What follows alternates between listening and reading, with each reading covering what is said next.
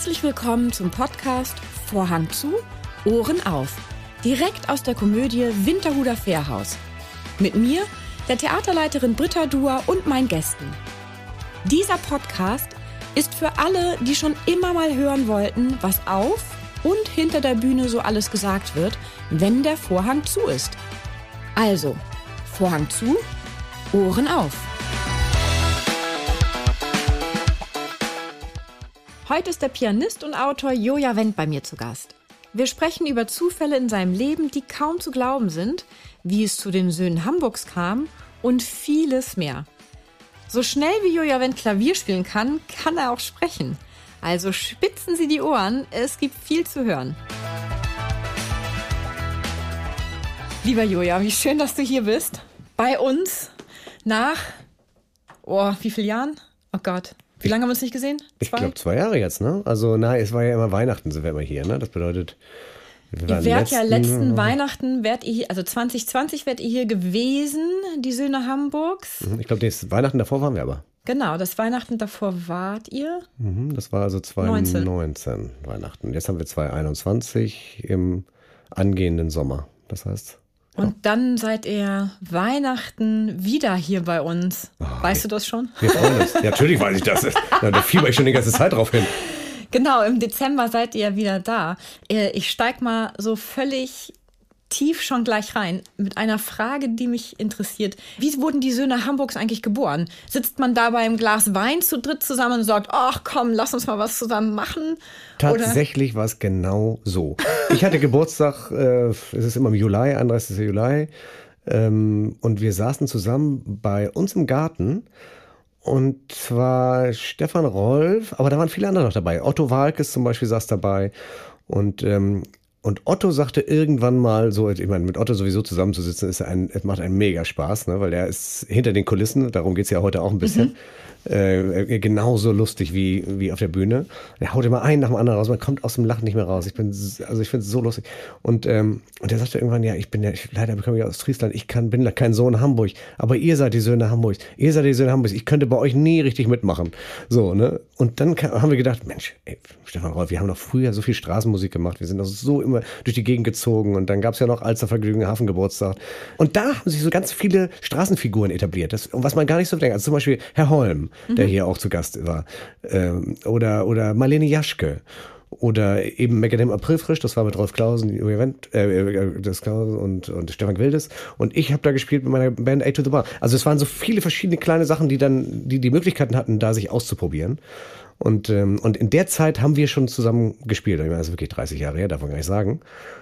Und ja, und dann haben wir an meinem Geburtstag haben wir gedacht, ey Leute, das lassen wir jetzt mal wieder äh, aufleben. Weil Stefan hatte seine Karriere ähm, als Soul-Stimme Deutschlands. Ich, ich bin dann mehr so auch in der Konzertecke äh, unterwegs gewesen. Und das war so mal schön, so, sag mal, so ein so ein schönes Linksaußenprojekt zu haben, ne? wo man, wo man echt mal auf der Bühne wieder Spaß machen kann, wo man einfach, ne, so wie früher einfach ähm, die Dinge kommen lassen kann, kreativ sein kann. Und so ist, sind die Söhne Hamburgs geboren tatsächlich damals. Und wir haben inzwischen haben, haben auch schon die Söhne Mannheims bei uns angeklopft, haben gesagt, du, ihr seid die Söhne äh, Hamburgs, äh, herzlich willkommen. Und, äh, ne, und dann äh, äh haben auch Leute gesagt, oh, wir möchten die Töchter Berlins sein. und, und so. Also es war irgendwie, ne, ja, cool. es ist, ist ja. eine, eine, eine nette Sache geworden, geworden finde ich so. Das ist man, die Abende mit euch sind ja auch äh, immer Unikate, muss man ja sagen. Also es gibt natürlich so einen roten Faden. Ne, wenn man sich das jetzt äh, jedes Mal angucken würde, erkennt man einen roten Faden, aber es ist ja, ähm, ihr interagiert ja auch sehr mit dem Publikum. Und was mir daran am besten gefällt, ist der Spaß.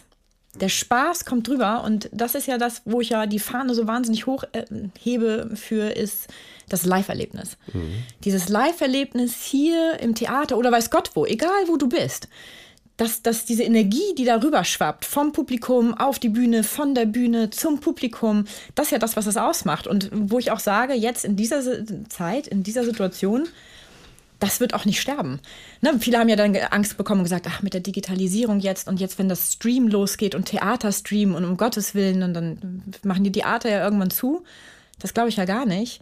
Weil wer bei euch zum Beispiel schon mal war am Abend, ne? das hat ja Suchtpotenzial. Das kann ich ja nur als Ex-Vertriebler hier ähm, äh, wirklich untermauern, denn es gibt so unglaublich viele Wiederholungstäter. Ja, also ich muss, ich muss sagen, das ist natürlich bei uns auch eine, eine mega Kombi. Also ähm, dadurch, dass Stefan so ein charismatischer und fantastischer Sänger ist, Rolf durch seine Improvisationsschauspielerei eben wahnsinnig spontan. Und ähm, gut, ich, ich bin natürlich als Pianist und, und so, ne, ich, ich back die dann auch. Und, und das, also jeder bringt sozusagen aus seiner Ecke ähm, was mit und, und zusammen wird es einfach so, weil wir es eben auch privat gut verstehen, das muss man auch sagen. Wir fahren zusammen in Urlaub, wir sind also privat auch viel unterwegs und, und machen viel zusammen. Ähm, das heißt also, das, das ist auf der Bühne genauso authentisch dann wie hinter der Bühne. Und ähm, kann ich nur bestätigen. Ja, und das ist wirklich, also das, das muss man wirklich sagen, es macht uns sehr viel Spaß. Und wenn, und wenn das so ist, wie du sagst, was, was mich sehr freut, dass sich der Spaß auch genauso vermittelt ähm, und dass das so über die Rampe kommt oder wie Rolf gerne sagt, die vierte Wand erreicht. Ja. ähm, man spricht tatsächlich im Theater von der vierten Wand, das ist das Publikum. Und da muss man sagen, ist es hier im, im äh, Winterhuder Fährhaus eben auch extrem muckelig. Ne, man, man sitzt, die Leute sitzen zusammen, das ist äh, eine, eine, eine Wahnsinnsstimme. Das kenne ich, Stimmung, das kenne ich noch damals, als ich äh, hier alleine gespielt mhm. habe, ne? Ähm, immer mal wieder bei euch. Also äh, das, das von vornherein sofort springt der Funke über. Ne? Und das ist das Tolle, dass ihr ein sehr treues und, ähm, und sehr begeisterungsfähiges Publikum auf der einen Seite, aber eben auch so ein, äh, so ein dichtes Haus auf der anderen Seite habt hier. Ne? Und deswegen, ehrlich gesagt, spielen wir ja auch so gerne hier. Man muss ja, sagen, wir haben ja in der Barclaycard Arena gespielt, da sind 12.000 Leute da. Mhm. Äh, aber das ist einfach nicht das Gleiche. Und viele Leute sagen uns das auch. Irgendwann kommt immer wieder ins Winterhuter Fährhaus. Ne? Und das Winterhuter Fährhaus hat da eben eine Alleinstellung. Das ist echt ein Alleinstellungsmerkmal hier in Hamburg. Das ist echt großartig. Und deswegen werden wir auch immer für euch da sein. Und jetzt habe ich gerade meinen Tee bekommen. Ich freue mich sehr. Und nicht nur das. Nina, oh du Gott, bist eine Spitzenkraft. ähm, Du surfst, richtig? Oder habe ich mich mal irre führen lassen durch ein Profilfoto, was ich bei dir gesehen hatte, dich mit einem Surfbrett? Nee, tatsächlich bin ich Kite, also begeisterter Kitesurfer. Kite. Ne? Also ja. das ist, mhm. das, man, da hängt so ein, das ist so ein Drachen, ne, den man Ach, da, ja, ja, ja. Mhm. Und äh, man wird von dem Drachen gezogen übers Wasser. Und das ist, ähm, ja, das ist äh, für mich echt, ich habe damit angefangen so vor, vor, was kann ich, so zehn Jahren oder so. Das ist echt ein Stück Freiheit. Ne? Inzwischen nehme ich den überall mit, auch wenn ich auf Konzertreisen war, irgendwo habe ich den mitgenommen. Ich habe so ein kleines, man sagt ein Splitboard, also mhm. ein, ein Surfbett, was man, was man teilen kann und mhm. dann wieder zusammensetzen, sodass es ins Handgepäck geht. Und ich habe ich hab das Zeug immer damit mit dabei. Ich habe mein Segel dabei, ein Splitboard und wo immer ich bin, gehe ich aufs Wasser. Ne? Und ähm, als ich in Singapur war oder in Bali oder keine Ahnung oder auch in, in Afrika, ähm, wenn ich da unterwegs bin, ich habe das immer dabei. Hast du denn gar keinen Schiss vor dem unbekannten Gewässer? Oder sagst du, naja, wer die Nordsee geschafft hat, der schafft da auch Atlantik so und Pazifik oder so? Naja, das ist schon ein bisschen so. Die Nordsee ist wahnsinnig kabbelig, ne? Ja. Gerade so vor Sylt oder St. Peter-Ording und so weiter. Da, da gibt es viele so, so, also die Leute, die hier surfen, die sagen immer, ey, sag mal, wie kommt ihr hier zurecht? Das ist sozusagen dieses, so viel Querinterferenzen in den Wellen. Ähm, aber, aber tatsächlich ist es so, dass ich, wenn ich in der Welt unterwegs bin, mir dann auch die, die Kitespots aussuche. Das heißt, da ist dann eine Kiteschule und so weiter. Also, also ganz okay. Im, ja, du gehst nicht einfach äh, zum Strand und sagst, nee. so, jetzt baue ich immer zusammen nee. und tschüss und also das war's mit Joja. Ganz alleine im Nirvana da draußen, da muss man nur eine Steuerleine reißen und dann ist man wirklich verratzt. Nee, das geht nicht. Dann, also da, da passe ich, also so, so viel Verantwortungsbewusstsein habe ich schon, äh, dass ich mir natürlich dann die Kitespots aussuche und dann dahin fahre. Aber es gibt überall auf der Welt eben viele tolle Kitespots. Äh, oder Leute, die hm. das machen, mit denen man dann zu zweit rausgehen kann, äh, insofern das geht. Für mich ist so dieses Kitesurfen, habe ich Bilder im Kopf, unglaublich hohe Geschwindigkeiten. Und dann sozusagen könnte das Wasser ja auch Beton werden. Ja, nein, nein, nein. Also nein. so schlimm ist es okay. nicht. Man muss natürlich immer die Kontrolle behalten. Und ich finde, äh, man muss immer so eine Balance finden aus, ähm, aus Rücksicht auf den Job und auch auf die Gesundheit, muss man ja sagen, in diesem Falle, ne? weil wenn ich mir was tue, dann kann ich nicht mehr spielen. Mhm. Und das würde mich dann auch unglücklich machen. Äh, und eben trotzdem, sagen wir, normales Leben zu führen. Also ich, ich äh, bin nicht bereit, jetzt alles dem, dem, dem, ähm, meinem, diesem, diesem, diesem einen äh, Aspekt unterzuordnen. Ne? Das heißt also, man muss, klar ist, bin ich vorsichtig und, und ich denke mal, wenn was passiert, passiert, muss man irgendwie mit klarkommen, aber man muss trotzdem irgendwie eine Balance finden, dass man ein glückliches äh, Leben führt in allen Bereichen. Und da gehört einfach der Sport dazu, finde ich. Ne? Dann bleibt man auch in der, in der Birne fit. Und, ähm, und man kann nicht immer nur Klavier spielen. Ich habe viele Klavierspieler oder ähm, auch Kommilitonen damals, mit denen ich studiert habe, äh, erlebt, die haben dann nur noch Klavier gespielt und dann engt sich das ganze Sichtfeld so ein. Ne? Man plötzlich äh, kochen die noch im eigenen Saft, werden gnadderig, äh, sind, sind unzufrieden, äh, sind dann auch nicht mehr leistungsfähig, weil sie natürlich nur am Klavier sitzen und wenn der, der Körper nicht mehr mitmacht, dann stimmt auch der Geist nicht mehr und können sich Sachen nicht mehr merken und solche Sachen. Also das heißt, es muss eine Balance sein aus aus äh, ja, dass der Körper gesund ist, dass man sich gut ernährt. Man kann auch mal, also das ist bei mir so auch, ich, ich trinke dann gerne mal, gestern Abend gerade übrigens wieder, äh, äh, trinke dann auch gerne mal ein, ne? aber mhm. ich, ich rauche zum Beispiel nicht, ich mache viel Sport und, und versuche irgendwie einigermaßen fit zu bleiben, so dass man auch dann auf der Bühne leistungsfähig wird. Man muss sich vorstellen, wenn ich jetzt zum Beispiel auf Tournee bin, ich geht es wieder los und jetzt geht es ja richtig los, ja, hoffentlich nach der Pandemie, da bin ich aber gesagt, einen, einen Abend nach dem anderen unterwegs und da muss ich echt ganz diszipliniert, darf, dann darf ich gar keinen Alkohol trinken, weil sonst bin ich todmüde den nächsten Abend und, und ähm, so, und dann, dann muss ich, muss ich einfach fit sein. Und wenn das körperlich nicht funktioniert, dann muss man halt irgendwann, dann geht es halt nicht mehr. Mhm. Also du sprichst mir ja total aus der Seele ähm, bei diesen ganzen Punkten. Also ja. diesem Zusammenspiel vom mentalen, emotionalen und dem physischen, also mhm. dem körperlichen weil das ja alles miteinander interagiert die ganze Zeit. Und wenn das Mentale äh, zu sehr belastet ist, dann geht es ins Körperliche oder wenn das Körperliche zu sehr belastet, geht es ins Mentale. Also das ist ja ein filigranes Konstrukt mhm. und die Balance da zu halten ist ja, ja ein jeder, Lebensziel. Ja, muss auch jeder seinen Weg finden. Ne? ja, also, total. Da gibt es ja gar kein Rezept. Nee, Kannst nee, ja nicht genau. sagen, drei Esslöffel Gesundheit, äh, körperliche äh, sieben Tassen mental. Ehrlich, ehrlich, gesagt, ich habe ja so gerade dieses, nett, dass du es ansprichst, mein Buch geschrieben. Ja. Ähm, wir, wir, wir, das heißt, äh, Joja, spiel doch mal leiser. Und da bin ich tatsächlich, also ehrlich gesagt bin ich drauf gekommen, weil ich jetzt während der Pandemie viel Zeit hatte und ähm, mir eigentlich mal so einzelne Episoden äh, aufschreiben wollte, die wirklich zum, zum Teil wirklich skurril sind, weil die eben als, sag mal, als Pianist, der so in der Welt da unterwegs ist und rumwuschelt, eben auch echt wahnsinnig viele lustige Geschichten erlebt. Und ähm, da habe ich gedacht, ach, ein paar von den Geschichten, die erzählt man immer so gerne im, im Freundeskreis, aber man, warum schreibt man die nicht mal auf? Weil das ist, sind so Sachen, die nicht so alltäglich sind, die einem so äh, unterkommen. Äh, wie zum Beispiel, ähm, es geht ja damit los, wie ich Joe Cocker kennengelernt habe oder wie ich dann äh, in Uganda äh, oder in Kenia in den Slums gespielt habe oder wie ich in China plötzlich ein Star wurde, weil ich hier bei Wetten das bei Thomas Gottschalk mal von Chinesen angesprochen wurde und wie, wie das da sich entwickelt hat und ähm, wie ich in der Ukraine plötzlich mal ein 47er Cheval Blanc, das ist einer der berühmtesten, größten Weine getrunken habe und wie das alles zustande gekommen ist. Also da sind, da sind wirklich ein paar lustige Geschichten und äh, hier mit dem Bürgermeister gespielt habe in der Elbphilharmonie mhm. und wie das zustande kam. Und auf jeden Fall äh, habe ich gedacht, auch die paar Geschichten schreiben wir auf. Und dann, als ich das aufgeschrieben habe, habe ich gedacht, Mensch, das muss, das muss man auch irgendwie so in chronologischen Kontext setzen. Mhm. So. Und dann habe ich, hab ich weitergeschrieben, weitergeschrieben und irgendwann wurde mein ganzes Leben draus, so nach dem Motto, ne, das da passiert und so weiter. Und dann wurden mir auch erst Sachen bewusst, wo die Turning Points waren, wo die Rückschläge waren, wo ich dann ja. wahnsinnig Glück hatte wieder, äh, wo ich das Glück auch ergriffen habe, ne, und ähm, wo man es liegen gelassen hat und solche Sachen. Also es ist wirklich spannend mal zu sehen, oder auch für mich, in der Retrospektive zu sehen, wie, äh, wie die Dinge sich so entwickelt haben und das, das Irre ist, wenn man zurückblickt, denkt man ja immer, ja, das musste alles so passieren. Und wenn man aber als junger Mann nach vorne guckt, denkt man immer, ey, wo ist, wo muss ich jetzt nach links oder nach rechts? So, man weiß ja gar nicht, wohin. Also das heißt, in der Retrospektive denkt man immer, ja, das hat sich alles im, normal so entwickelt. Aber jetzt, wo ich es aufgeschrieben habe, denke denk ich, man, es gab wirklich ein paar Punkte, da hätte es so oder so ausgehen können. Ne? Mhm. Ne? Und ähm, ja, das äh, ist, eine, ist eine lustige, sehr nette Sache ge geworden. Äh, hier dieses, dieses Hast Buch. du ähm Zwei Fragen. Also erstmal noch der Hinweis, dass wir natürlich ähm, das Buch verlinken in unseren Show Notes, damit mhm. man da schnell das auch findet, wovon mhm. wir hier gerade sprechen. So ein Buch geht ja immer durch ein Lektorat.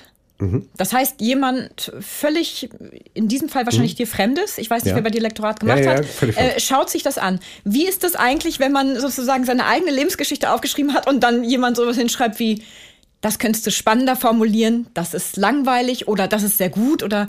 Du wirst lachen, der Lektor, das war ein ganz, mhm. ist ein ganz trockener Typ, gar nicht so alt. Also mhm. der war so Mitte 30, Ende, Ende 30 sowas, ne? Ganz trockener Typ eigentlich, äh, aber, aber eben wahnsinnig, äh, macht, das, macht das für Rowald schon seit, also der ist ein für, also sehr etablierter ähm, Lektor und er sagte, ey, ich habe ich hab das nicht mehr aus der Hand gelegt, ich bin, ich bin, das war so spannend, ich war schweißgebadet und so weiter, ne? Ja, also cool. das, anscheinend, anscheinend habe hab ich dann mit diesen Geschichten, weil die eben, wie gesagt, nicht so alltäglich sind, ihnen auch ähm, dann erreicht oder gepackt oder so, ne? Naja, aber dann hast du ja trotzdem zusätzlich noch ein Talent und zwar das Talent des Schreibens. Weil ich finde, diese Geschichten zu erleben und irgendwie, äh, irgendwie zu machen und dann aber das Aufschreiben und die passenden Worte zu finden, dass das so rüberkommt, wie man es empfindet, das ist ja eine Kunst auch. Ja, also, das, ist, das liegt ein bisschen in meiner Familie. Mein, mein, äh, mein Großvater war. Ähm äh, war, war ja auch ähm, äh, war Lehrer und, und konnte gut schreiben. Und mein Vater, mein Vater hat mir Geschichten erzählt. Ähm, also der hat uns, uns Kindern immer während den Autofahrten oder wenn wir, während der Autofahrten oder wenn wir irgendwo im, im Wald unterwegs waren, spazieren, so hat er uns, wir haben dem auch an den Lippen gehangen, weil er so toll erzählen konnte. Und er hat dann also so großartige Geschichten erzählt. Und ich nehme an, das kam so ein bisschen Mhm. Ähm, äh, so ein bisschen daher, dass ich so gesagt, so, so, so sozusagen so einen humanistischen Hintergrund ja. äh, habe und, ähm, und das geschrieben habe. Also meine, meine Tante, die, meine, also die äh, Schwester meines Vaters hat mich neulich angerufen und hat gesagt, Mensch, das ist so toll geschrieben. Du schreibst eben nicht, er hatte einen Schlaganfall, sondern du schreibst, er hatte einen Schlaganfall erlitten. Mhm. Das macht ihr Spaß, weil sie sagt, das ist humanistisch besser gelöst, diese Formulierung und so weiter. Ne? Und, und also da sind so, ähm, was auch nicht, das sitzt so in mir drin. Das, das ähm, habe ich damals gelernt, so als kleiner, kleiner Junge, deswegen konnte ich das ganz gut. Aber ähm, was, was viel interessanter ist, dass am Ende ich auch, also wenn man sich das durchliest, sieht man auch, oder habe ich erst sozusagen die ähm, so einen Schlüssel in der Hand gehalten für mein Leben. So, warum mhm. die Dinge so auch sich so positiv. Also, das, was so irre ist, es fängt an mit einem mit einem richtigen Schicksalsschlag, ne? wo ich einen schweren Autounfall hatte, wo jemand zu Tode gekommen ist, wo ich meine linke Hand gebrochen habe, wo es eigentlich nicht mehr weitergeht, wo eigentlich der Arzt gesagt hat, sie werden nie wieder Klavier spielen können. Aber am Ende des Buches hat hier Heimann von, von äh, Bücherei Heimann gesagt, mal, du hast ja nur Glück gehabt. Ne? Aber ich gesagt, dann lest dir mal das erste Kapitel durch, was für ein scheiß Pech das war. Ne? Und so, also man denkt immer, ja, der hat so wahnsinnig viel Glück gehabt und dann hat er den getroffen den getroffen und dann ist das so aufgegangen und so weiter. Aber es waren viele dunkle Momente in meinem Leben. Ähm, und deswegen glaube ich, irgendwie ist das immer so ein Yin und Yang. Also, ne, das, es geht nicht immer nur himmelhoch jauchzend, sondern es muss auch diese anderen Momente geben. Und es gab sie auch. Und ähm, das war in meinem, äh, in meinem Fall relativ dramatisch, aber ist eben am Ende doch gut ausgegangen, weil ich auf, auf irgendeine Art und Weise, komische Art und Weise, so einen äh, fast pathologischen, fast krankhaften Optimismus vor mir herschiebe. was sehr sympathisch ist. Ähm, übrigens, was mir aufgefallen ist, in meinem, ähm, meiner persönlichen Wahrnehmung, dass die Menschen, die viel Optimismus und viel Esprit, positiven Esprit ver versprühen, häufig aber auch die Menschen sind, die schon äh, sehr, in sehr tiefe Abgründe geblickt haben. Würdest du äh, dich dazu, also würdest du dem zustimmen oder würdest du sagen, ah nee, also so tief war das bisher alles bei mir nicht? Also, also ich, ich, glaube, dass das richtig ist, was du sagst. Ich glaube schon, dass es viele Menschen gibt, die, also zum Beispiel Robin Williams, der, der Komiker, der wahnsinnig lustig und wahnsinnig positiv rüberkam, äh, war, war schwer depressiv. Also das habe ich zum Beispiel nicht. Depression ist ja nee, eine, eine ja. schwere Krankheit. Ja.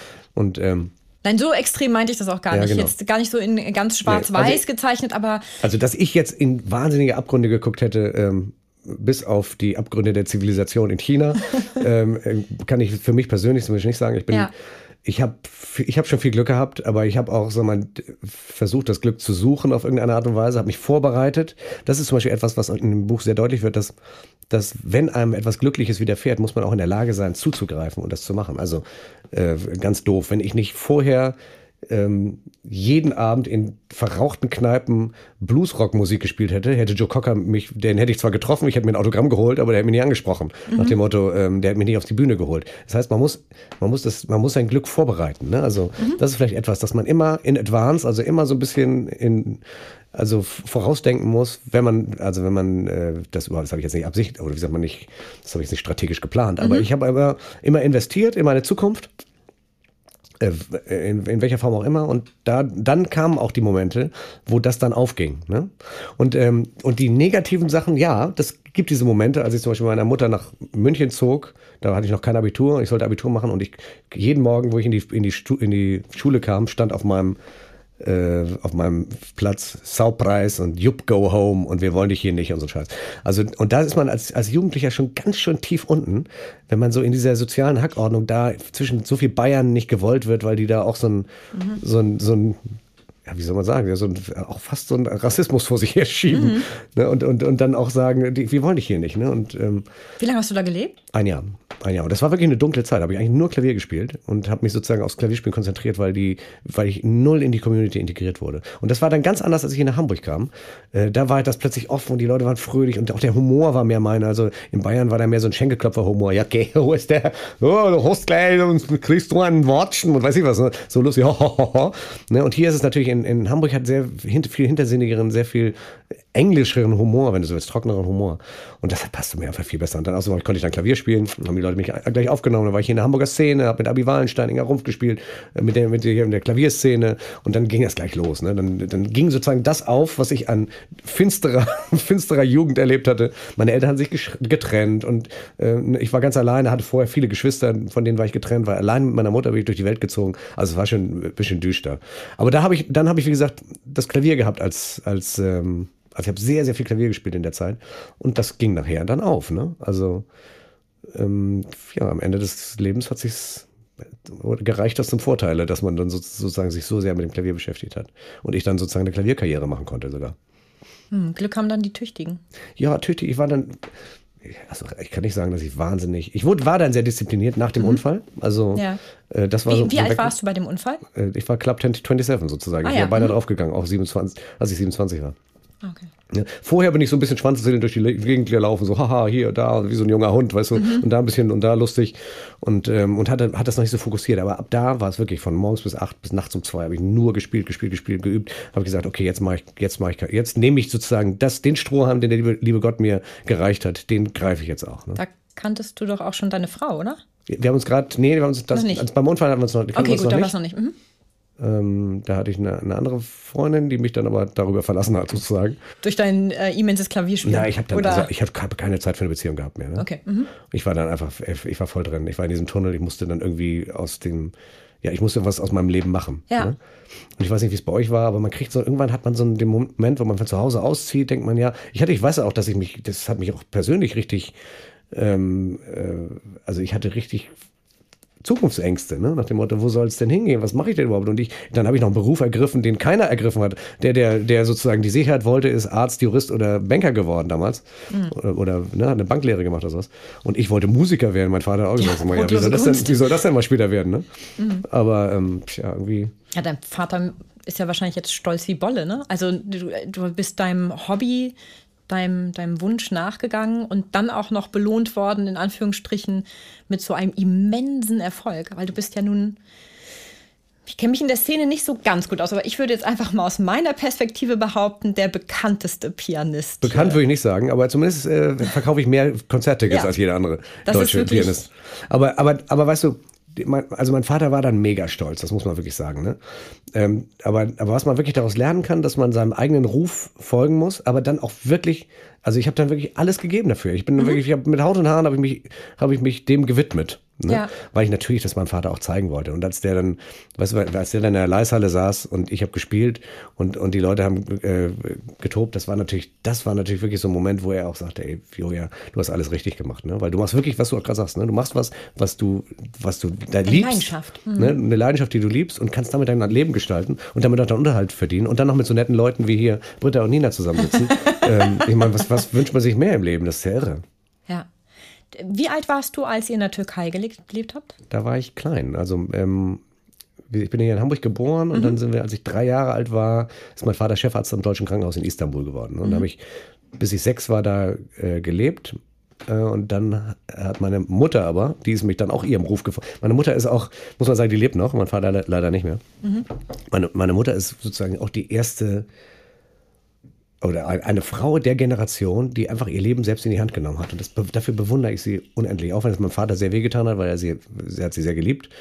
Äh, meine Mutter hat gesagt, ich, die ist, meine Mutter ist halt sehr früh in die Ehe gekommen und es war auch Druck von der Familie da, nach dem Motto, du musst jetzt heiraten, Kinder kriegen und so, wie das halt so war damals und dann äh, schon mit 21 in die Ehe und sie sagt, sie war noch gar nicht reif gewesen dafür und sie war einfach noch so unreif, weil sie, ne, so. Und dann ähm, irgendwann hat sie gesagt, ich, ich möchte mein Leben selber gestalten, ich möchte Musik machen und, und das hat sie gemacht. Dann hat sie mit, mit, ist mit, hat meinen Vater verlassen, hat mich mitgenommen, meine Schwester ist da geblieben, würde man heute auch nicht mehr machen, die Kinder auseinanderreißen. Ne? ähm, aber so. Dann, ähm, aber deine Schwester ist älter als du, Meine Schwester ist älter, genau. ja, genau. Meine Schwester ist sozusagen, für mich hat sich das so dargestellt, im Paradies geblieben. Ja. Weil das war ja wie tausend eine Nacht damals in Istanbul für Kinder. Und, äh, und für mich, äh, und ich bin sozusagen meiner, mit meiner Mutter mit in die, in die Düsterheit der deutschen oder in die Niederung der deutschen, äh, des deutschen schlechten Wetters. Und, ähm, Seid ihr dann zurück direkt nach Bayern oder erst nach Hamburg? Also wie war der nächste Stopp? Der nach nächste Stopp war äh, Berlin und Salzburg. Also Berlin, Salzburg. Okay. Berlin, weil meine Großeltern da wohnten mhm. und da mhm. bin ich dann eingeschult worden. Und dann äh, in Salzburg war meine Mutter, weil sie da äh, Gesangsunterricht von einer berühmten Sängerin von, äh, bekommen hat Hanna Ludwig hieß die, ja, eine großartige Sängerin. Und dann äh, hat meine Mutter versucht, irgendwo noch Musik zu studieren. Mit 30 ist es nicht so einfach, anfangen, anzufangen, Musik zu studieren. Also sie hatte eine wahnsinnige Begabung, aber sie hat dann auch wirklich, man muss ja auch sagen, Staub gefressen, überall äh, in den Musikhochschulen sich be beworben und Konservatorien und so. Und dann ist sie genommen worden in Dortmund tatsächlich. Und dann bin ich in Dortmund, bin ich mit ihr nach Dortmund gezogen, habe da meine Kindheit ver, ver, ver, ver äh, verlebt. Ja. Und dann, ja, und dann ähm, war gar nicht so schlecht, weil die Leute haben da auch das Herz auf dem rechten Fleck, muss ich sagen. Und ich habe auch ähm, sehr nette Leute da kennengelernt auch, und noch Freundschaften bis heute. Und ähm, auf jeden Fall, äh, ja, da war da meine Kindheit und meine Mutter hat erst Musik studiert, dann ist sie übernommen worden als Dozentin auch ins Konservatorium und ist dann, hat dann die Chance bekommen, nach München zu ziehen und dann in München am Richard-Strauss-Konservatorium äh, Dozentin zu werden. Genau, das ist ja kurz vorm Abi dann quasi. So, und das ne? war dann kurz vor mir vom Abi und da bin ich mit nach München und das war echt, also für mich war es düster, muss man sagen. Ne? Dann, aber, und, aber dann, wie gesagt, dann ging alles auf, mein ganzes Leben ging auf, als ich mit 18 nach, nach Hamburg kam. Habe ich Abi gemacht, so ein gutes Abi gemacht noch ähm, weil ich, ja, man konnte so ein bisschen tricksen. Ich hatte, ich kann sehr gut zeichnen, auch malen. Also ich hatte einen Kunstleistungskurs. Dann hatte ich Mathe. Mathe ist auch sehr eng an Musik dran. Das mhm. muss man wissen. Also das, das logische Denken, da war ich auch gut. Mathe-Leistungskurs. Und dann konnte ich, äh, wenn ich dann das dritte äh, aus dem Humanistischen genommen habe, das war Philosophie, konnte ich sozusagen das vierte frei wählen. habe ich Musik gewählt. Und dann habe ich mega ja. 15 Punkte. Also ich habe nachher ein 2,3 Abi gemacht. Ja, super. Äh, noch da, daraus, aus, dies, aus dieser Kombi. Und ähm, insofern hat sich das für mich. Und dann war irgendwie auch klar für meine Eltern schon, ah, das muss wohl so in die richtige künstlerische Richtung gehen ähm, bei ihm. Und ich war auch immer schon, also muss man sagen, ich war jetzt nicht so ein, hey, lass mal hier so cool und ne, so, so eine durchziehen. jam, jam. Ich, also ich war schon funktioniert, ich, ich habe schon funktioniert und ich war auch sehr fokussiert für, äh, auf Dinge. So, und dann ähm, hat mein Vater gesagt, lass den mal machen, den Jungen. Und, äh, Wie hast du das denn finanziert, dann als du hier nach Hamburg kamst? Äh, wurdest du noch ein bisschen unterstützt oder musstest du es alles selber erarbeiten? Das hat mein Vater natürlich auch sehr milde gestimmt, dass ich mich komplett selber, äh, äh, also ich habe mein ganzes Studium habe ich komplett selber verdient. Und zwar mit Mucken. Ne? Ich, bin, ja. ich bin überall rum auf Hochzeiten, Ge Geburtstagen, auf der Straße.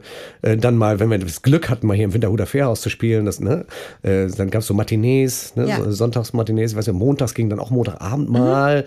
Aber das, das war schon, die, das war schon, da, da, da haben wir als kleine, da durften wir gar nicht ne, dran denken. Aber so eine Matinee, dann auch mit Jan Fedder mal mhm. hier und so, das ging mal.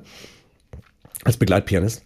Und so, und dann habe ich mit 50 Mark und 100 Marksweise habe ich mein, mein Studium finanziert. Und mein Vater war, wie gesagt, ich habe von ihm gar kein Geld mehr gebraucht. Und das war natürlich, war ich der Einzige von den ganzen Geschwistern, die ich habe, die kein Geld brauchten. Und dann hat er gesagt, ja, lass den Jungen mal machen. und dann hat er aber gesagt, ich möchte gern, dass du im Ausland studierst. Also, dass er, jetzt, ich, er wollte, dass ich ins Ausland gehe, überhaupt studiere, dass ich eine akademische mhm. Ausbildung habe. Ja. Das war ihm auch wichtig. Und das kann ich auch nur jedem zurufen, auch jungen Leuten, die es möglicherweise ja. hören. Ähm, wenn man etwas anfängt, soll man auch den Abschluss machen. Also ich kenne so viele Leute, weil das zieht sich wie, wie, wie ein roter Faden das ganze Leben, wenn man das irgendwie abbrechen mhm. und nicht mehr zu Ende bringt ähm, dann bringt man auch viele Sachen nicht zu Ende im Leben. Ja, ne? ja. Und, ähm, und so unsinnig es einem erscheinen mag, ne? Mach dein Abitur, hat mein Vater gesagt, egal ob du da Bock drauf hast oder nicht, zieh's einfach durch. Am Ende kannst du dann wieder chillen. Das sagte er damals noch nicht. Ja. Aber, ähm, und, und das gleiche gilt fürs Musikstudium. Ich kenne so viele Leute, auch mein Mann Bassist zum Beispiel, der mhm. war kurz vor der Abschlussprüfung, hätte nur noch, äh, weiß ich, sein, sein Nebenfach machen müssen und hätte sein Diplom gehabt. Und hat es einfach nicht gemacht, so, ach komm, kann ich doch sowieso und so. Nee, das, und am Ende des Lebens denkt man, Mensch, hätte ich doch den Abschluss auch noch gemacht. Mhm. Es geht einfach darum, ne, dass man Dinge zu Ende bringt ne, und dann eben sich wieder neuen Dingen zuwendet. Und sowas bei mir auch immer. Man kann viele Projekte anschieben, aber muss sie auch zu Ende bringen. Ja so ein Abschluss So, und das, ja. das hat mein Vater gesehen und deswegen hat er mich einfach hat mich laufen lassen. Also aber auch ehrlich gesagt aus, der konnte sich gar nicht so viel auf so viele Kinder konzentrieren. Also wir wurden sowieso uns immer selbst überlassen. Also ich bin neun ja eins, habt ihr, ne? genau. Also ihr seid neun, aber wie viele?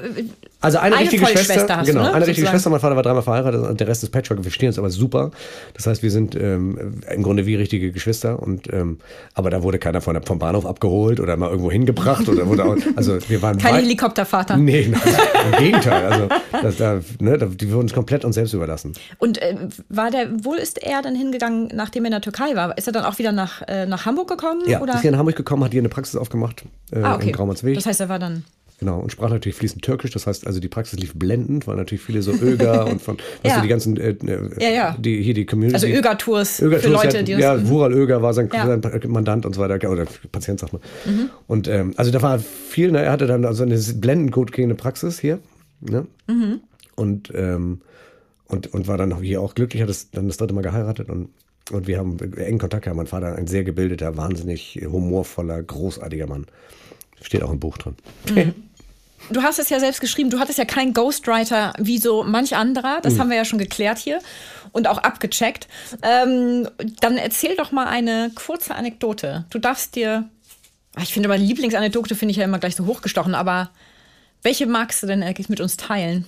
Warte, ich muss mal ganz kurz durchgucken. Ja. Es ist ja, also was, was am erstaunlichsten, die erstaunlichste Geschichte ist ja jüngst erst passiert, als ich einen Anruf bekam von einem ägyptischen Milliardär. Ich kannte den aber gar nicht. Der hat mich angerufen. Ich hatte meine Nummer. Und Woher hat er deine Nummer? Ja, ähm, zeige ich dir gleich. Hat, hat, er, hat er bekommen von seiner Klavierlehrerin.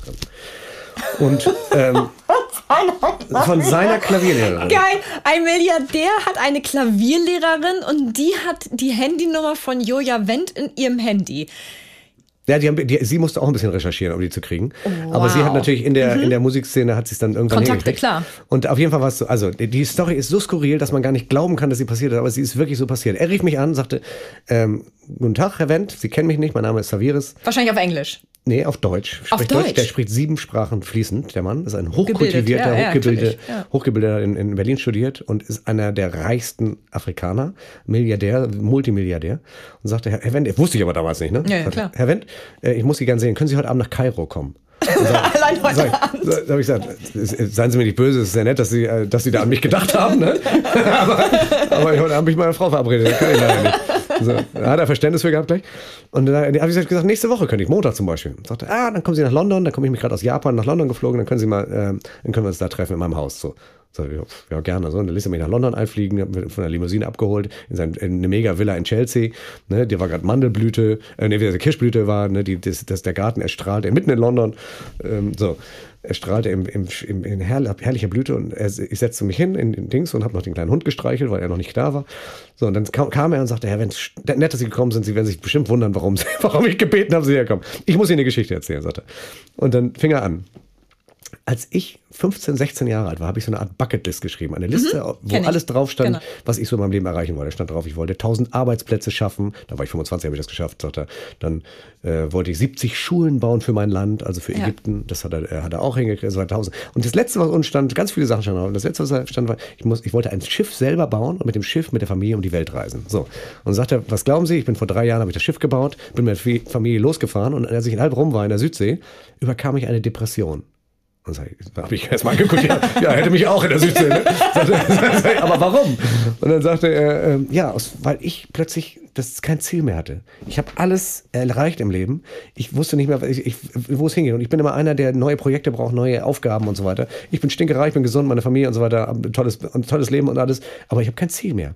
Also ist er von seiner Bucketlist, also diese Dinge, die er machen wollte, auf seine Regretlist, was hat er bereut, nie gemacht zu haben, gekommen und sagte, ich wollte immer Klavier spielen. Klavier, der geht auf Klavierkonzerte und der stützt schon jahrelang Daniel Barenboim äh, und das äh, Westöstliche Divanorchester und äh, finanziell. Er hat über Klavier hat er sich angeschafft in London, in Mittels, mit Lebensmittelpunkt, in Schweiz Lebensmittelpunkt in Ägypten, auf seine Yachten, selbst im Privatjet hat er ein Klavier stehen. So, und übt jetzt jeden Tag mit seinen Klavierlehrern, hat drei Klavierlehrer, eine in London, eine Schweiz, in Ägypten. So, ähm, und, äh, und hat angefangen zu, äh, zu üben. So, und konnte schon ganz gut spielen, so kleine Mozart-Menuett und so weiter. Das fängt ganz gut an und hat, hat es ganz gut gemacht, weil Klavier ist ja ein sehr intuitives Klavier. Ne? Man drückt drauf und hat gleich einen Ton. Ne? Das kann man also gleich loslegen, zwei Töne, ein Intervall, ah, geht so, so kleine Dinge. Also man lernt schon relativ schnell, kann man auch im hohen Alter. hat man auch ja, Übrigens, meine Damen und Herren, wenn Sie das hören, auch im hohen Alter, sehr, ja. äh, sehr gutes, äh, äh, sehr gute Entscheidung, nochmal anzufangen oder wieder aufzufrischen, das Klavierspielen. Weil ähm, da können Sie auch gerne hier Jojas Piano Academy, ich habe so, ein, so, eine Online-Klavierschule, da können Sie gerne gesehen. Rein, weil die baut nämlich genau auf diese Joja-Methode auf, sehr intuitiv, ja. äh, muss gar keine Noten können, sondern du kannst dir einfach Dinge abgucken. Die Dinge, die ich mir von meinem Lehrer abgeguckt habe, sind am, am besten hängen geblieben bei mir und, äh, und so weiter. Also äh, das, das lohnt sich und so hat er eben auch angefangen. Aber irgendwann kam man zu dem Punkt, was spielen wir denn überhaupt für ein Klavierkonzert äh, in fünf Jahren? Weil es gibt eigentlich kein Klavierkonzert, was leicht genug wäre für einen absoluten Anfänger. Also es gibt zwar Literatur für Klavier, also mhm. wie für Elise und so weiter, von großen mhm. Komponisten, für Leute, die nicht gut Klavier spielen konnten, aber Klavierkonzerte sind auch mal ein anderes Niveau. Also sagt er, oh Gott, es muss eins für mich komponiert werden, sagt er. Okay, dann sind sie losgelaufen, die englische Klavierlehrerin, russischstämmig stämmig, hat einen russischen Komponisten gehabt, der, wenn ich zu, zu schnell rede, müssen Sie, meine Damen und Herren, das bitte auf, halben, auf halbes Tempo. Genau, wir, wir, machen, wir, wir, machen, das einfach ein bisschen langsamer, so mit äh, 1, minus 1,5. Minus 1,5. So einen russischen äh, Komponisten, der in St. Petersburg da für alle Orchester und Theater und so weiter schreibt. So, okay, dann haben, haben sie den engagiert, der kam zurück mit seinem Klavierkonzert sagt er, that sounded like a horror movie. das, klang, das klang wie ein Horrorstreifen, sagt sie. Er sagt er, ne, das konnte man nicht spielen. Ich liebe ja die großen alten äh, Meister und so weiter. So muss das klingen. Äh, ne, Brahms, Beethoven, auch mal ein Spätromantiker wie Rachmaninoff, aber nicht, äh, aber nicht so, das war wie Kraut drüben, was die, also für ihn, für seine Ohren, was so ein ähm, russischer, zeitgenössischer Komponist komponiert. Also muss ein neuer her. Also, war fast das Projekt gestorben, sagt er zu mir. Und dann kam die, jetzt kam die, jetzt kommt der Twist. Und da denkt man manchmal, wie das Leben laufen kann, das glaubt man gar nicht. Die ägyptische Klavierlehrerin ist halb Deutsche, halb Brasilianerin. Die hat es irgendwann nach Ägypten verschlagen. Und die war in ihrer Jugend hier in Deutschland im Nationalteam der deutschen Eiskunstläuferinnen, der Jugendnationalmannschaft der deutschen Eiskunstläuferinnen. Spannender Lebenslauf. Und wenn, ja, ja, also die ist auch sehr, ja. die ist auch wahnsinnig diszipliniert und sehr fokussiert und ist dann Klavierlehrerin geworden auch noch. Also ähm, kann nicht nur sehr gut Eis laufen, sondern eben auch sehr gut Klavier spielen. Und ähm, und als die Mädchen dann sozusagen Musiken ausgesucht haben für ihre Küren, so Tchaikovsky und, oder auch mal Popnummern und so, hatte sie eben Stücke von mir ausgewählt, hat dann Potpourri draus gemacht und damit die deutsche Meisterschaft gewonnen. Und da hatte sie sich dran erinnert und sagte, ich kenne da einen, der kann symphonisch komponieren, äh, der kommt, kann, kommt auch sehr intuitiv vom Klavier spielen und kann sich auch, und ist auch ein guter Typ, mit dem kannst du so äh, über solche Dinge sprechen, weil der Russe ließ überhaupt nicht mit sich reden. Ne? Der sagte, das ist meine Kunst, da darf keiner ran und so weiter. Ne? Sagt er, ja, dann, ne, dann ist er so ein bisschen am Ziel vorbei. Also äh, ruft ihn an. Und das ist der Grund, warum Sie hier sitzen, sagt er. Wollen Sie mir dieses Klavierkonzert schreiben? Und da habe ich gesagt, das kann nicht angehen. Was ist das denn für eine geile Story? Also, dann habe ich ihm sofort ich gesagt, wissen Sie was? Das mache ich natürlich und aus folgenden Gründen. Einmal, weil es einfach eine mega Story ist, weil es einfach eine super, so, sowas habe ich noch nie gehört. Das ist, dann ist es eine Herausforderung für mich. Und zum Dritten, es gibt kein Klavierkonzert, was von einem von einem äh, Anfänger schnell zu lernen wäre. Das heißt, das wäre weltweit das erste Klavierkonzert, was ein Anfänger from scratch, wie man sagt, ja, also ja, von genau. null äh, lernen kann. Das heißt, wenn es irgendein CEO gibt in Japan oder in China oder auch in Südamerika, der sagt, ich höre jetzt auf mit der Arbeit und möchte ab 60 anfangen, Klavier zu spielen, dann wird er dann in fünf Jahren dieses Klavierkonzert mit einem Symphonieorchester aufnehmen oder aufführen können. So, und das ist meine Herausforderung. Also habe ich ihm dieses Klavierkonzert geschrieben. Wie lange schreibst du an sowas? Ja, es hat drei Monate gedauert etwa. Ja. Das wird ja auch Mhm. da, ist immer noch nicht ganz fertig, weil er will immer noch da was anderes. Ja, und ehrlich klar. gesagt, ich muss, man muss auch sagen, ich habe auch gelernt, man muss ja auch sich sozusagen besinnen auf die Einfachheit. Du Mhm. musst also, es ist gar nicht so einfach, äh, anspruchsvoll und trotzdem einfach zu komponieren. Ne? Und, und ähm, das hat ein bisschen gedauert. Ich habe so, das konnte ich eigentlich schon ganz gut, weil, weil ich sowieso so ein Typ bin, der aus, sag mal, aus, aus dem wenigsten das Maximum machen will. Und ähm, aber das ähm, hat ein bisschen gedauert und ich merke auch jetzt immer noch, sagt er, oh, lass den Ton mal weg. Habe ich gesagt, ja, hätte ich auch gleich weglassen können. Ne? So, ähm, weil, weil, wie gesagt, in der ähm, in während man das schreibt, äh, ähm, muss man sich auch immer in die Lage desjenigen, der es nachher spielt, versetzen. Ne? Und wie er mit seinen Möglichkeiten das sozusagen äh, auch umsetzen kann. Und ähm, da, da ändern wir immer noch Dinge jetzt. Ne? Das, aber, aber ist natürlich toll. Dann fahre ich immer wieder zu ihm die, auf, die, auf die Yacht und dann habe ich zum Beispiel den ganzen Abend mit Tom Hanks verbracht, der hat mir erzählt über Castaway und, und äh, ich, ich, nur gute französische Rotweine. Also ich, man kann sich an dieses Leben auch gewöhnen. Nicht, dass ich das jetzt immer müsste, aber Nee. das ist schön, mal auch diese Facette zu sehen. Und äh, wie gesagt, er ist eben auch ein Typ, der hat eben eine Yacht mit einem, mit einem Gewächshaus drauf und äh, versucht mit erneuerbaren Energien das alles zu machen und so. Also äh, das ist zum Beispiel auch etwas, was ich an ihm schätze, ne? dass er sozusagen über den Tellerrand hinaus äh, guckt, trotzdem mal so, so reich ist und eben viel Gutes tut auch damit. Und wir sind äh, beste Freunde geworden tatsächlich. Also ähm, ich fahre jetzt auch nächste Woche wieder. Spa also der klingt wahnsinnig spannend. Also das sind so. Sachen, das sind so Sachen, die, Ja. die in dem Buch drin stehen, Ja. äh, wie sich das entwickelt hat. Auch äh, wie ich einmal in der Ukraine war und da sozusagen, wie Sie habe ich ja schon erzählt, viel 47 Cheval Blanc getrunken habe. Äh, also das sind zum Teil Sachen, wie wie ich in, in die, meine meine Sibirien-Tournee zum Beispiel. Also das ist schon ein Buch für sich eigentlich, ne? Oder meine Welttournee mit den El äh, mit den Kindern. Also wo wir sozusagen, mit meinen, das habe ich zum Beispiel jetzt hier gar nicht groß ausgeführt in dem Buch. Das wäre auch ein Buch für sich gewesen, wo ich mit den Kindern ähm, bevor die in die Schule gekommen sind, mit meiner Frau ähm, Backpacker-mäßig um die ganze Welt, ein Jahr lang äh, um die Welt gezogen sind. Und finanziert hast du es durchs Klavierspielen? Ja, ich hatte So hier, genau, ich hatte hier und da hatte ich, das Schöne ist, ich bin ja Steinway-Künstler, Mhm. ähm, die sitzen ja hier in Hamburg und äh, die haben so eine Community von Steinway Artist, äh, wo dann also so eine selektiert, also selektive, also die, die Künstler drin sind, also sind Lang Lang und Mhm. auch Billy Joel und also verschiedene Künstler. Das heißt also, wenn man irgendwo in Korea ein Plakat aufhängt, Steinway Artist Yoya Wendt, dann kann man auch irgendwie davon ausgehen, dass Leute dann auch kommen. Ne? Mhm. Äh, das habe ich mir zunutze gemacht und habe dann auch überall gespielt, ne? in, in Singapur, Korea, in, auch in Amerika und, und das hat echt viel Spaß gemacht. Hast du lang, lang eigentlich mal persönlich getroffen? Mal nie persönlich getroffen. Nee. Noch nie? Nee, aber man, man hört immer voneinander, Spannend. ne, sozusagen, Ja. weil, weil wir über Steinway ja verbunden sind. Ja, weil, also ähm, von dem habe ich tatsächlich auch CDs zu Hause. Mhm. Der hat mich ähm, ich bin jetzt nicht so wahnsinnig, also ich mag klassische Musik ganz gerne. Du kommst ja, ähm, hast ja viel mhm. Jazz. Ja, ich komme, ich bin eigentlich Straßenköter. Ne? Ich, ich habe auf, hab auf, der Straße gelernt, ja, wenn du so willst. Genau, und ich hatte da, ähm, der ist ja auch so charismatisch. Zumindest, mhm. naja, ich habe ihn noch nie persönlich kennengelernt. Ähm, äh, zumindest ähm, über die Mattscheibe wirkte er immer sehr charismatisch. Nein, das ist super, super Typ. Und der hätte das auch, der hat auch verdient eine Weltkarriere gemacht und ist auch verdient der berühmteste Pianist. Es liegt einfach daran, dass der genau das mitbringt, ne? was, ähm, was eben viele Pianisten nicht mitbringen. Nicht nur Technik, sondern Charisma, wie bei dir auch. Eigene, ja.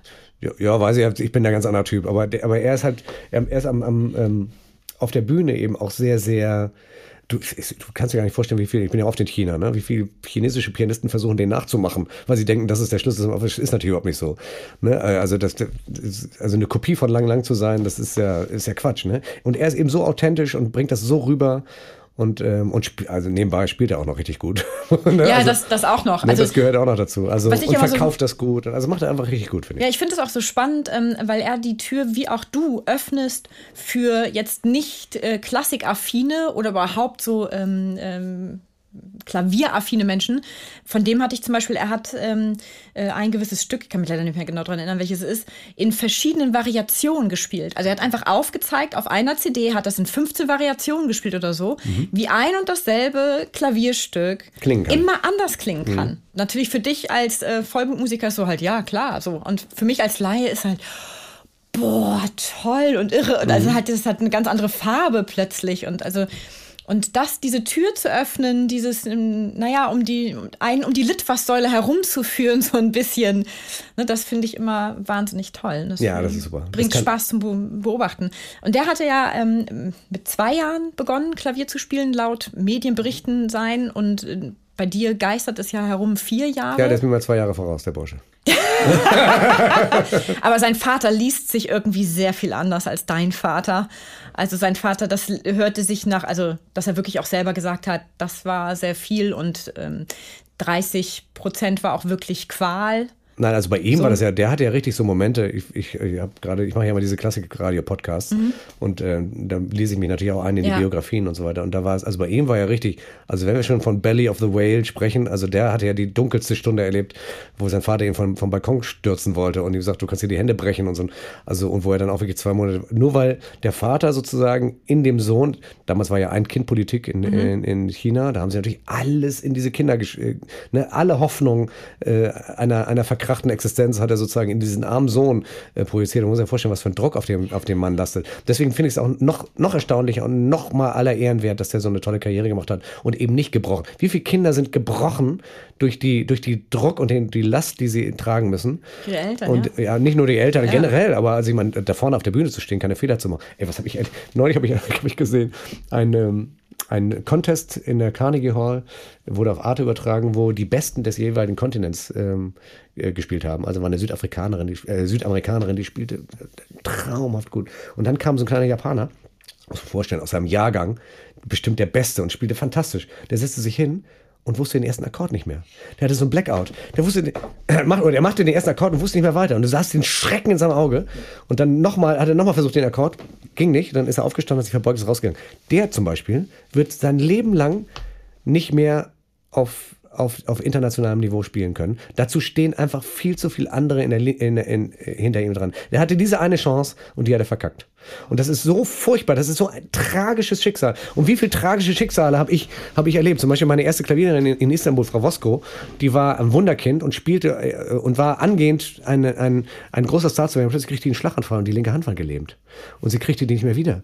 Und das muss ich vorstellen, die spielte immer, oder, oder die rechte war es, glaube ich, und die spielte dann immer nur noch die Konzerte für die linke Hand. Was, und das ist was für ein tragisches Schicksal. Und die wohnte in einer kleinen Hinterzimmer in Istanbul nachher und gab Kindern Klavierunterricht. Also da muss man sich vorstellen, was da, was da für tragische Schicksale. Und umso mehr ist es doch toll, dass jemand wie Lang Lang so, so, eine, so eine glorreiche Karriere gemacht hat. Aber das ist natürlich überhaupt nicht die Regel. Da sind also die ganzen anderen Millionen von Kindern. Äh, nee, nee, das ist ja wie, wie so häufig. Ne? Ja. Also man sieht dann ähm, die, die Spitze, ja. bei der, beim Schauspiel ist es ja genauso. Du siehst die, äh, diejenigen, die sehr, sehr berühmt sind und sehr gut davon leben können und ähm, ja, ihre Leidenschaft so zum Beruf machen konnten und davon jetzt auch leben können. Und äh, die breite Masse, aber das ist ja wirklich nur die, äh, der Gipfel. Also das ja, genau. ist ja sozusagen der, der ein Prozent von dem, äh, was es draußen an Schauspielern gibt. Und deswegen finde ich es auch Unsinn, wenn irgendwelche klassischen Pianisten sagen, ja, ach, der lang, lang, ja, da macht er ein bisschen Show da und so und so. Weißt du, ich finde, das, das ist eine Respektlosigkeit ja. der, der Lebensleistung dieses Mannes gegenüber. Und das finde ich, das hat sich so breit gemacht, gerade in der klassischen Musik, dieses Bashing von Kollegen. Und du denkst, du hast den Schuss nicht gehört. Jeder, der der was Schlechtes sagt, der hat sich disqualifiziert sich selber. Ja. Ähm, denn, denn was dieser junge Mann durchgemacht hat, um dahin zu kommen, wo er jetzt ist, das ist wirklich aller Ehren wert. Und das darf man, das, diese, diese Leistung darf man gar nicht, kann man gar nicht hoch genug einschätzen. Ja, was der, was der für auch für eine innere Stärke haben muss und für einen inneren Willen, genau. dass der das alles durchgehalten hat und geschafft hat und trotzdem so ist, wie er jetzt ist.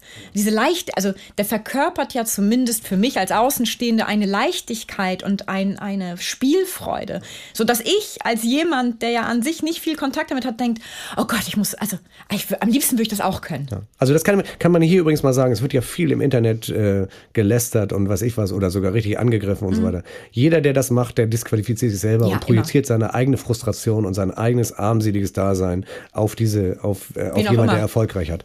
Und, ja. und deswegen darf man sich davon auch gar nicht so sehr äh, mitnehmen. Also deswegen muss ich auch jungen Künstlern immer wieder sagen, ey, lasst euch von diesen negativen Kommentaren, auch selbst von negativen Kritiken. Ja. Ich meine, wenn ein Kritiker schlecht schreibt, dann hat er selber einen schlechten Tag gehabt und ist auch eine armselige Figur, weil er es mich selber nicht hingekriegt hat. Ne? Und wenn ja. er nicht sieht, was, was da toll ist, ich, ich bin auch mit, mit Leuten schon, auch mit, mit Klavierschülern schon in, in äh, Konzerte gegangen, habe gesagt, es kann sein, dass dir Sachen nicht gefallen, ja. aber achte bitte auf die Sachen, die gut sind und zieh dir da was Gutes raus. Ne? Genau. Und ich glaube, das ist auch so, also man so will, auch mein Erfolgserlebnis, äh, mein Erfolgsgeheimnis gewesen, dass man sich von den guten Sachen inspirieren lässt genau. und trinken lässt und nicht runterziehen lassen von den, von den schlechten Sachen. Und ganz schlimm sind die Leute, die immer nur schlecht reden über andere Leute, die machen sich selber fertig. Den kannst du gleich, kannst du gleich sagen, ja, ja.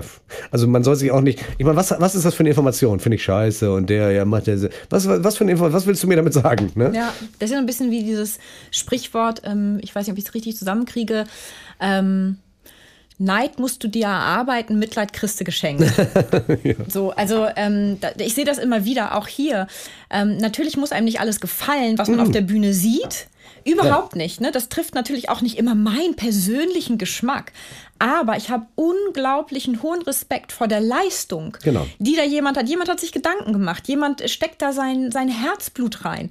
Und, ähm, äh, also verstehe mir nicht falsch. Man nee. muss nicht alles gut finden. Das Nein, nicht, um Gottes Willen, genau. So, aber das ist diese, aber diese, diese Respektsform, dass wenn es mir nicht gefällt, dann muss ich doch nicht immer, dann muss, und mich keiner fragt. Wenn mich nicht, wenn hier jemand nicht zu mir kommt und sagt, Britta, wie hat es dir gefallen? Dann muss man bereit sein, die Wahrheit zu ertragen. Also nicht die Wahrheit, meine Wahrnehmung zu ertragen mhm. von dem Abend, von dem. Und da versuche ich aber auch so differenziert wie möglich zu sein, weil das nur meine Wahrnehmung ist. Ja. Weil ich merke das auch, wenn ich nicht gut drauf bin und ich hier drin sitze bei uns, dann kann ich das Stück auch kennen. Dann lache ich nicht überall. Und wenn ich richtig gut drauf war und ja. gut, gut eingegroovt hinkomme, dann lache ich über jeden Kram. Ja, genau. Da brauchst du ja nur einmal schief gucken. Oder ich dann auch noch, oder wenn ich die Leute kenne und, und denen auch sehr wohlgesonnen bin ne, so, und, und die ja. gerne mag, dann, dann schmeiße ich mich weg. Ja, und ehrlich gesagt, man verpasst auch Dinge, ja. wenn, man, wenn man plötzlich sagt, oh, ist alles scheiße. Man, du verpasst Dinge. Ich habe schon Operninszenierungen gesehen, äh, die, wo ich war, also das hat wirklich mein, also nackte, blutende Körper, die mich, also das hat mich einfach ja, nicht erreicht. Ich so so ich denke, Im Schauspielhaus, da war ich jugendlich. Ja, genau. Wo du denkst, wo, wo, ich, wo ich denke, ja, äh, hat mich jetzt überhaupt nicht erreicht. Aber es gab einen Moment, der mich plötzlich, wo ich denke, ey, wie geil, das ist eine super Idee. Vielleicht kann ich ja. das auch mal benutzen für mich so. Wenn ich da vorher schon zugemacht hätte, wäre mir diese Idee flöten gegangen und ich hätte sie nicht äh, aufmerksam gesehen. Also in dem Moment, man muss eigentlich mit offenen Augen durch die Gegend, man muss nicht alles gut finden, man muss sagen, ja, ist nicht der Ansatz, man muss dann auch nicht nochmal hingehen, man muss auch, kann auch den Leuten Nein. sagen, ah, hat War mir jetzt meins. nicht gefallen, vielleicht, genau vielleicht ist es auch nicht deins. Also darum mag ich ja auch dieses Empfehlungsmarketing, auch wenn viele da schimpfen, aber ich liebe es zum Beispiel. Was ist das? Empfehlungsmarketing? Äh, bei, bei Amazon zum Beispiel. Leute, die dieses Buch gelesen haben, haben auch gelesen, so. so. ungefähr. Oder wenn ihnen das empfiehlt, oder wenn so, bei Netflix, ja, ja, wenn ihnen die Serie gefallen hat, könnte ihnen auch die gefallen. Obwohl die liegen nicht immer richtig, ne? Also überhaupt nicht. Obwohl das natürlich so ein bisschen, das, äh, das birgt auch die Gefahr einer Bubble. Total, man, natürlich, diese Echokammern, ne? die, dann, die dann entstehen. Ja, genau. Du bist dann sozusagen nur in dieser Welt der, äh, ne? Sie genau. Mögen, Sie mögen Actionfilme. Ich möchte aber nicht immer nur Actionfilme sehen. Ne? Ich genau, möchte- darum ist es immer wichtig, dass man nicht nur im Algorithmus folgt, sondern sich auch schön beeinflussen lässt von ganz vielen Freunden. Also ich liebe es, mich Oder die Algorithmen einfach, äh, wenn man sagt, dir, dir spiele ich einen Streich. Du denkst, ich will jetzt genau. nur Actionfilm. Ha, jetzt guck mir schön Notting Hill an. Genau. Ne? So, so, und dann kommt nachher nur noch, oh, äh, Liebe, kennt, Liebe kennt keine Ferien und was jetzt hast du nur so eine Filme am Start. Genau. Und, äh, und denkst, nee, will ich aber gar nicht. Ich möchte jetzt mal, einen, äh, äh, ich möchte jetzt mal einen gehaltvollen Film sehen. Also, also aber das so, genau, das gibt es, aber äh, da äh, passen die ja, da sind die ja clever, die Leute von heute, die digitalen Nerds. Mhm. Ähm, äh, das gibt es ja auch. Du kannst dir ja auch was äh, empfehlen lassen, was außerhalb deines ähm, äh, deines äh, Cook-Habitus zu tun hat. aber trotzdem, ich möchte auch ein bisschen selbst. Also Ja, ich, finde, natürlich, ich, ich, klar. find, ich finde, man muss eben aktiv auch aus diesen Algorithmen raus. Ja, das und das betrifft natürlich übrigens Ziel. nicht nur Amazon, sondern sein ganzes Leben. Ne? Dass man, ähm, dass man sozusagen auch ganz aktiv Entscheidungen trifft gegen eine Komfortzone. Also es ist, auch in dem Buch wird klar, dass ich natürlich dann als junger äh, Pianist sehr in der Komfortzone war und dann auf Hochzeiten, Geburtstagen immer gut Geld verdiene. Also wenn ich jetzt, dann würde ich jetzt heute noch auf Hochzeiten, Geburtstagen spielen. Oder als ich dann sozusagen mit Abi Wallenstein nur noch Bluesmusik gemacht habe, der hat mich immer angerufen, wir haben viel Bluesmusik gespielt und ich, wär, ich war dann, aber irgendwann musste ich mich von ihm trennen, also ganz aktiv auch. Und er es hat auch gar nichts mit ihm zu tun, sondern ich, er ist der großartigste Mann, den ich jemals kennengelernt habe. Wir sind bestens befreundet, aber ich musste, habe dann gesagt, irgendwann trennen sich unsere Wege. Das gleiche mit, ähm, mit ähm, äh, Inga Rumpf. Ich meine, sie hat mich national sind wir durch die äh, durch die durch die Republik getourt und mich, und hat mir genug Freiraum gegeben, dass ich auch alleine spielen konnte. Aber es kam der Punkt und der war sehr sehr schmerzhaft, wo ich sagen musste, Inga, ich, ich liebe dich sehr, aber ich muss jetzt sehen, dass ich meine eigene äh, meine, meine Solo-Karriere vorantreibe. Und äh, also das heißt, man, wenn, wenn man wenn man das wenn ich das jemandem auch mitgeben kann, vielleicht, man muss auch ganz aktiv mal bereit sein, sein Leben zu ändern und mal Oh ja, da sprichst du was so Wahres an. Und ich gehöre ja leider auch zu den Leuten, die sehr gerne in, in ihrer Komfortzone, Komfortzone, bleiben. erstmal Ja. bleiben. Das ist auch richtig so. Nee, nee, ist aber gar ja, nicht so, aber das ist du, ich trotzdem, möchte, aber- dass du hier bleibst. Ich finde ich find das gut, dass es Leute wie dich hier gibt. Und du änderst ja auch in deiner, weißt du, irgendwann ist es ja auch gut, dann hat man sein Leben auch äh, irgendwie eingerichtet. Es ist jetzt auch nicht mehr so, dass ich dramatische. Mhm. Ja, aber also, du hast trotzdem Sch- Schatz, ich muss mich recht. scheiden lassen, ich muss mein Ja, Leben mal.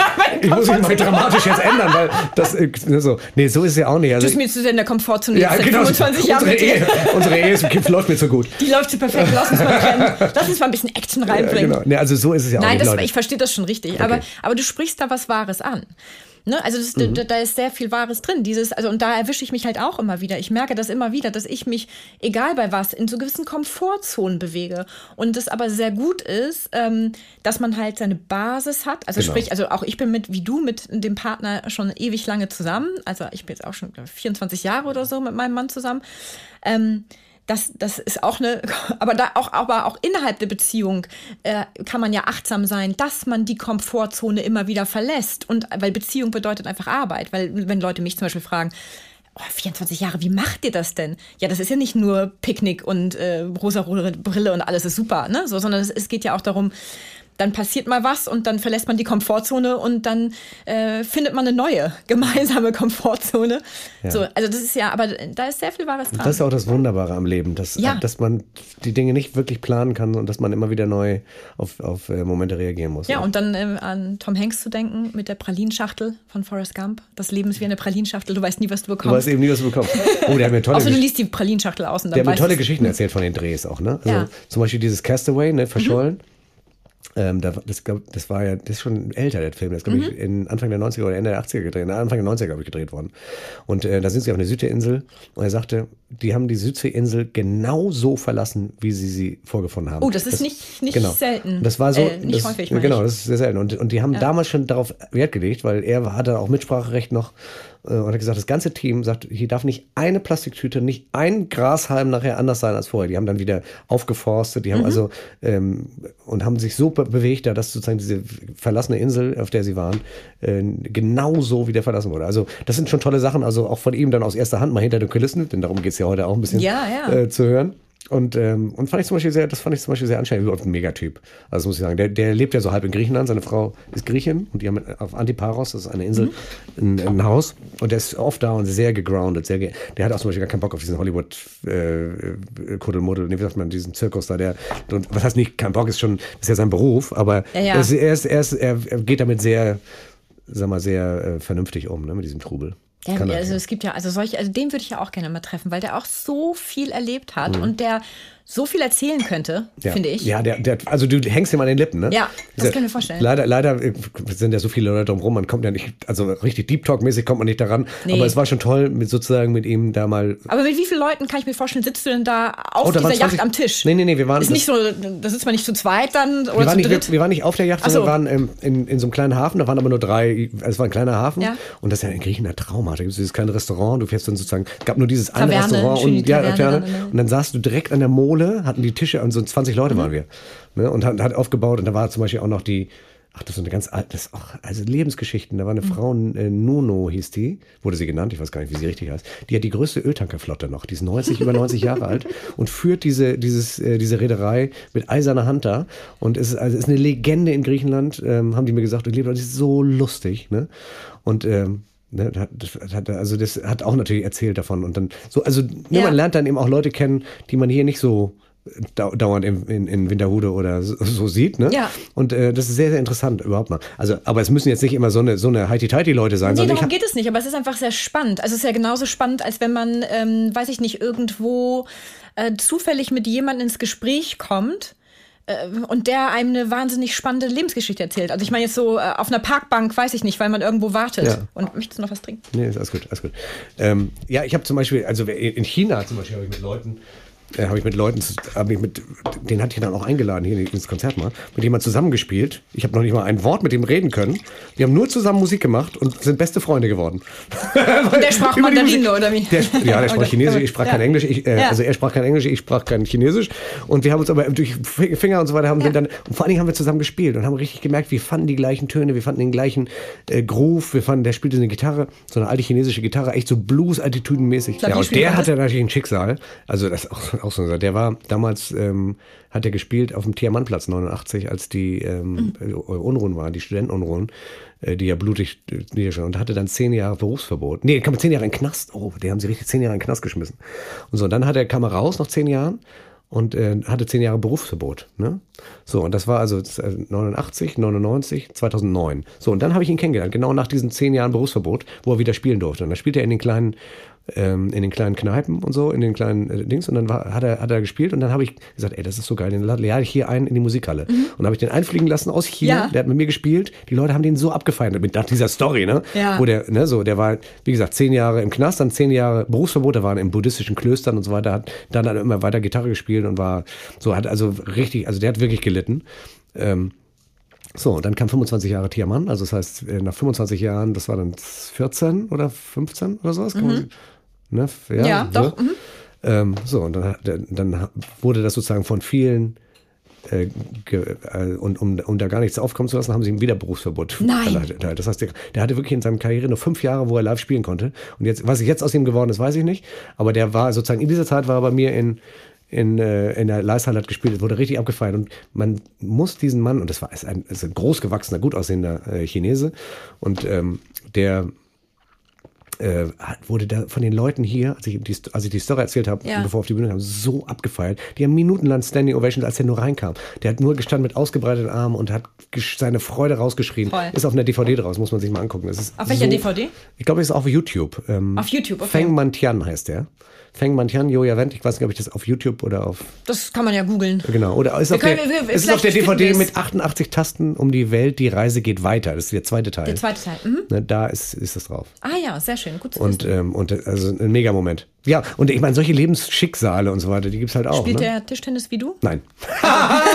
das ist lustig. Kein Klischee. Nein, nein, nein. Nein. Klischee. Das spielt auch nicht jeder Chinese Tischtennis. Das, Das, war auch so klar, ein aber es ist so eine typische schöne Schublade. ja, ich meine, die, das ist ja die, der Grund, warum ich überhaupt nach China gekommen bin, weil ich sozusagen da bei, bei dem chinesischen Wetten das den Flügel zugeklappt habe, ein Tischtennisnetz drauf und zwei Weltmeister im Tischtennis haben den Rhythmus gemacht äh, für das Stück, was ich gespielt habe.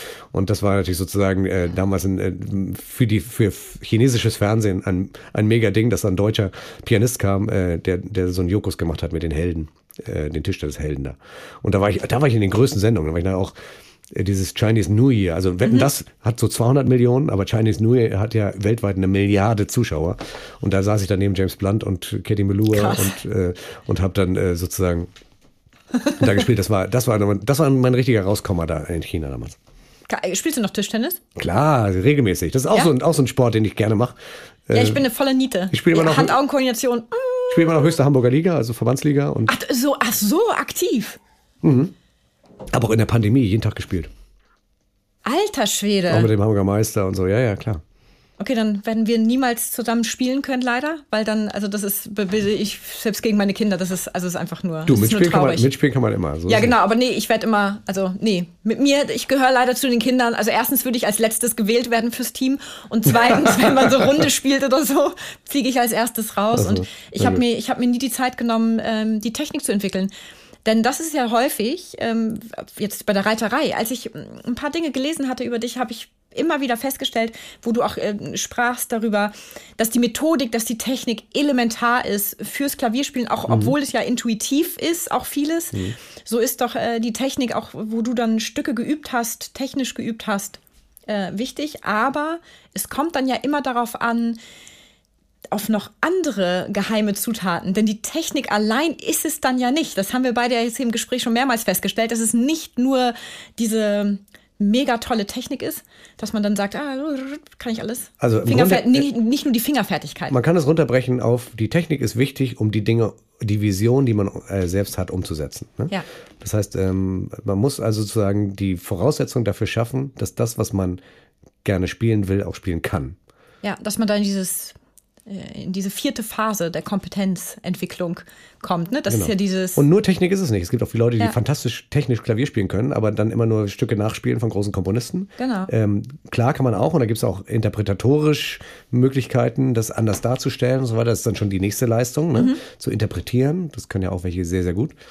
Und, äh, aber dann sozusagen eine eigene musikalische Vision zu haben und die dann umzusetzen, das ist, glaube ich, nochmal der nächste ja, Schritt. dieses Fühlen, ne? Dieses Gefühl dann, was auch immer man ist, in Töne verfassen zu können, vielleicht auch. Ja, ja, und auch, auch äh, ganz konkret zu sagen, ähm, ich möchte jetzt ein, Stück auf Klavier spielen, was es so noch nicht gibt. Zum Ja, oder eine Beispiel. Symphonie komponieren. Ja, oder eine eigene Symphonie komponieren, ja klar. Ne? Ne? So, das ist ja, das ist ja dann die Gabe, würde ich dann immer behaupten. Gut, und das hätte ich auch nicht gekonnt, wenn ich nicht Musik studiert hätte. Insofern war mein Vater richtig, war, war auch, hat mein Vater recht gehabt zu sagen, okay, Das Handwerk, ne? Ja, genau. Du musst, ich möchte gerne, dass du akademische Ausbildung bekommst, dass du ein Handwerk lernst, von der Pike auf, also nur autodidaktisch sind die Dinge also sehr, sehr viel schwerer zu lernen. Und das gilt für alles, nicht nur fürs Klavierspielen übrigens, ne? Also es ist gut, aber Mhm, ja, die eben. richtigen Inspirationen und auch die richtigen Mentoren zu haben, das war bei mir auch so. Ich habe mir natürlich auch die richtigen Lehrer dann ausgesucht, die, wo ich, ne, also das muss man auch selber ein Gefühl dafür bekommen, wer ist denn für mich der richtige Lehrer? Ich hatte dann einen, der war nicht, nicht so auf meiner Wellenlänge, dann habe ich den getauscht gegen einen anderen äh, und den habe ich geliebt, der ist leider auch schon äh, gestorben, aber der ist ein, ein fantastischer, großartiger Mann gewesen, wahnsinniges Charisma.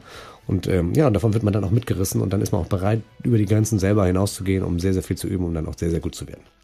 Joja, Vielen Dank für die Einladung. danke dir fürs Kommen. Freue mich sehr. Wir sehen uns im Dezember. Can't wait! Sehr gut. In unserer nächsten Folge treffe ich mich mit der Schauspielerin und Regisseurin Ute Willing.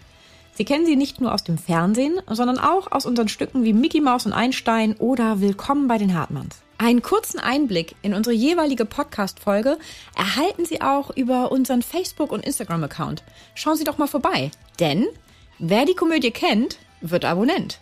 Bis zur nächsten Folge wünsche ich Ihnen viele Anlässe zum herzhaften Lachen, Zeit zur Entspannung und jede Menge Spaß im Alltag. Bis dahin, Ihre Britta Dua.